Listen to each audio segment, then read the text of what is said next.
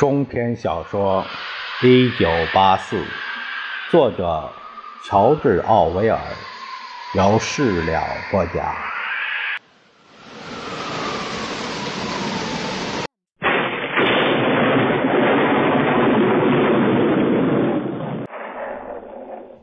电瓶里发布了一个公告：“同志们。”电瓶里传来一个年轻人激昂振奋的声音：“注意，同志们，有个好消息要告诉大家，我们取得了生产大胜利。截止到现在，各类消费品的生产数字表明，过去的一年里，我们的生活水平提高了二十多个百分点。”今天上午，大洋国各地都举行了自发的游行，工人们走出工厂、办公室，高举旗帜，涌上街头，以表达对老大哥的感激之情。老大哥的英明领导缔造了我们崭新的幸福生活。这里有部分统计数字：食品，我们崭新的幸福生活出现了很多次。最近，腹部很喜欢使用这个词。帕森斯的注意力被号声吸引走，他呆呆地听着，一本正经又目光空洞。由于似懂非懂，他露出厌倦的神情。他不理解这些数字的含义，但他知道他们令人满意。他拿出肮脏的。烟斗，烟斗里已经装上了黑黑的烟草。每星期只能得到一百克烟草，很少能将烟斗装满。温斯顿抽的是胜利牌香烟，他小心翼翼地将香烟横着拿在手里。现在他只剩下四根烟，要买新的必须等到明天。他闭上眼睛，不再理会身旁的噪声，专心聆听电瓶里的声音。有人为感谢老大哥，将巧克力供应量提高到每星期二十克，举行了游行。温斯顿心想：昨天才刚刚宣布要将供应量减少到每周二十克，不过二十四小时，他们怎么就完全接受了呢？没错，他们完全接受了这件事。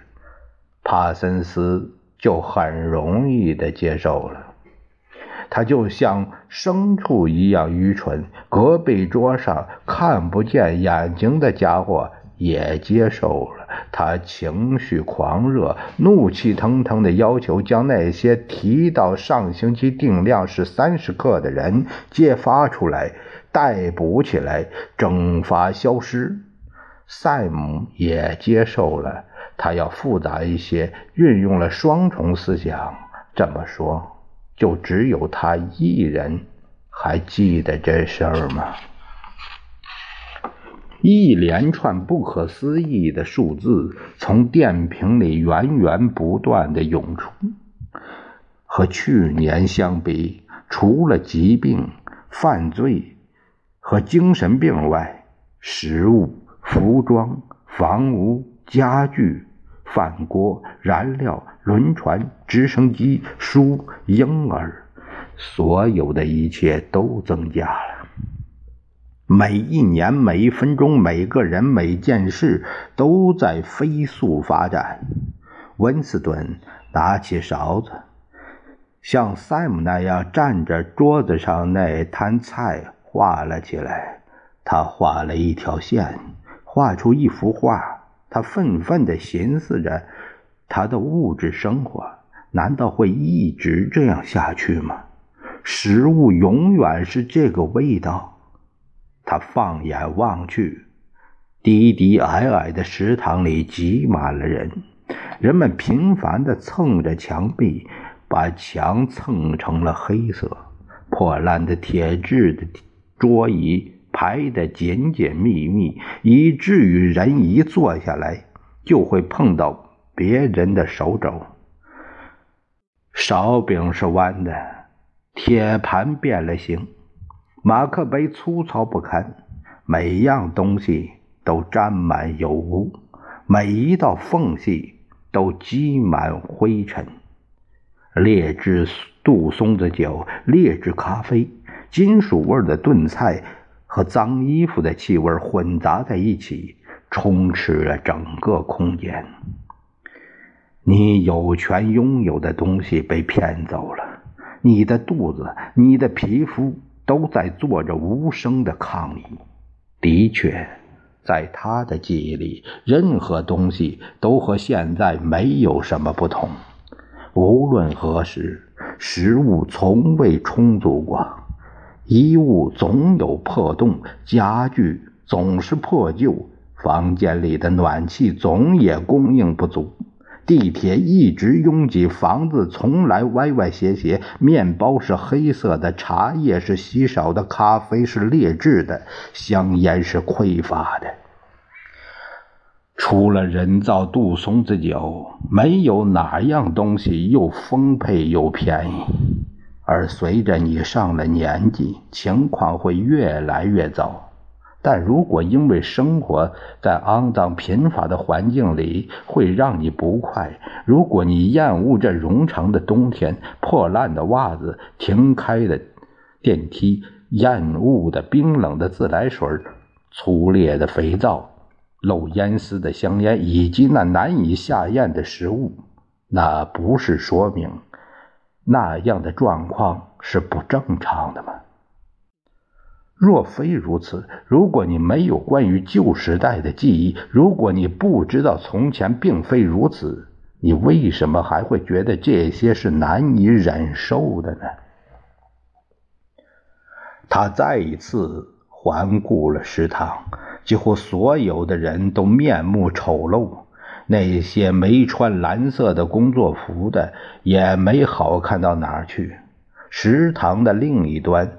有个身材矮小、神似甲虫的人，一双鼠目东张西望，充满猜疑。他独自一人坐在一旁喝咖啡。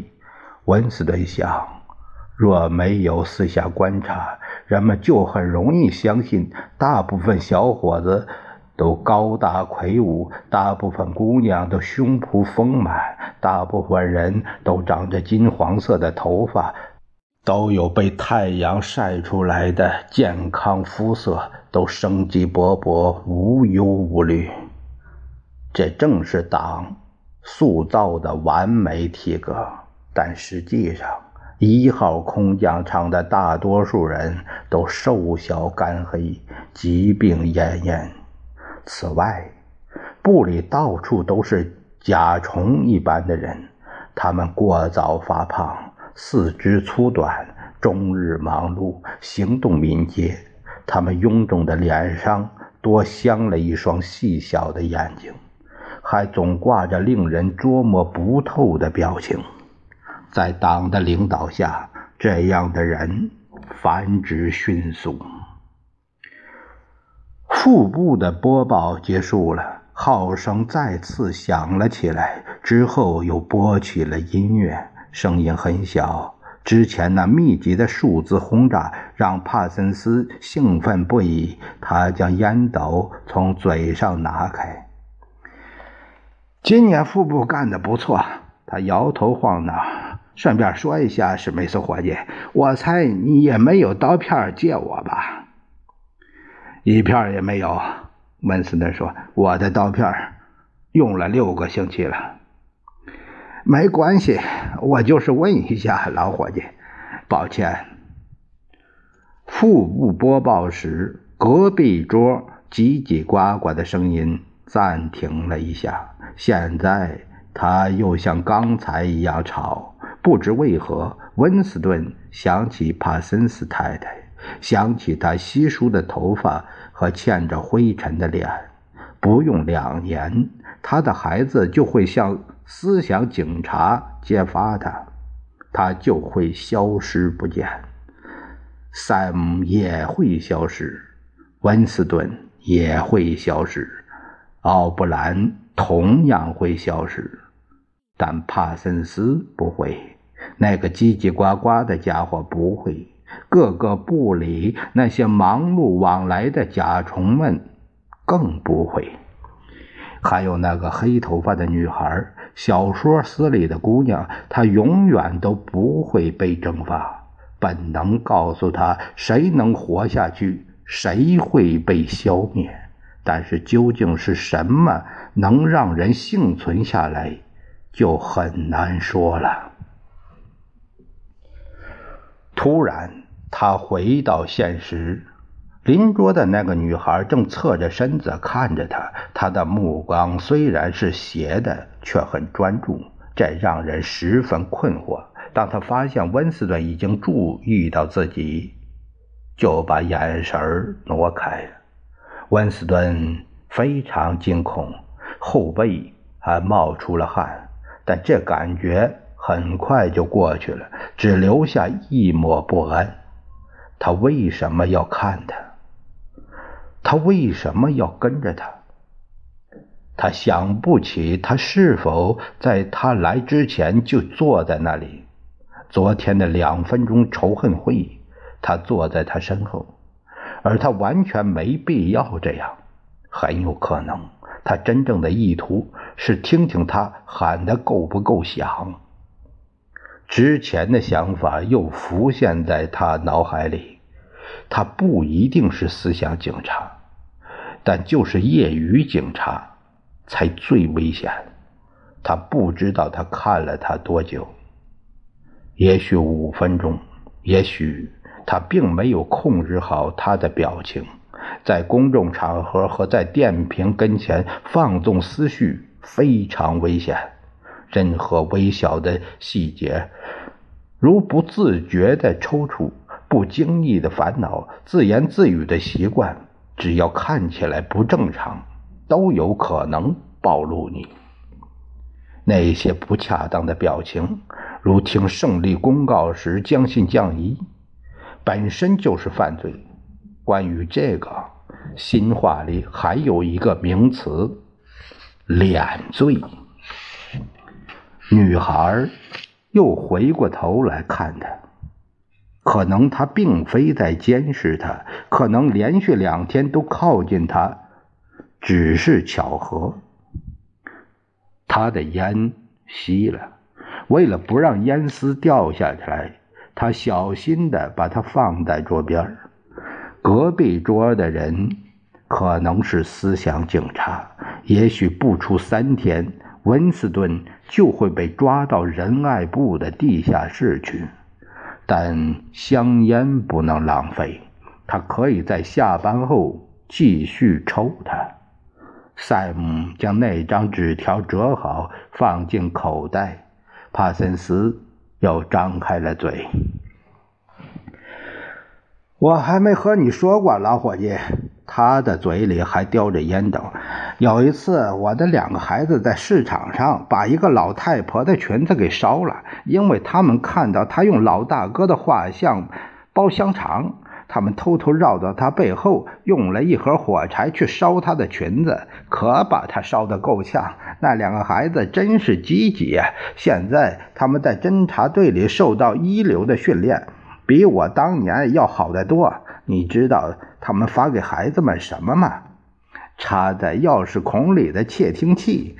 我的小姑娘那天晚上带回来一个，还插在我们起居室的门上做实验。听到的声音比趴在钥匙孔上大一倍。别看这个玩具，却能让他们树立正确的思想，是不是？电瓶里发出尖利的哨音。该去工作了，三个人都站起身，争先恐后的去挤电梯。温斯顿香烟里的烟丝掉了出来。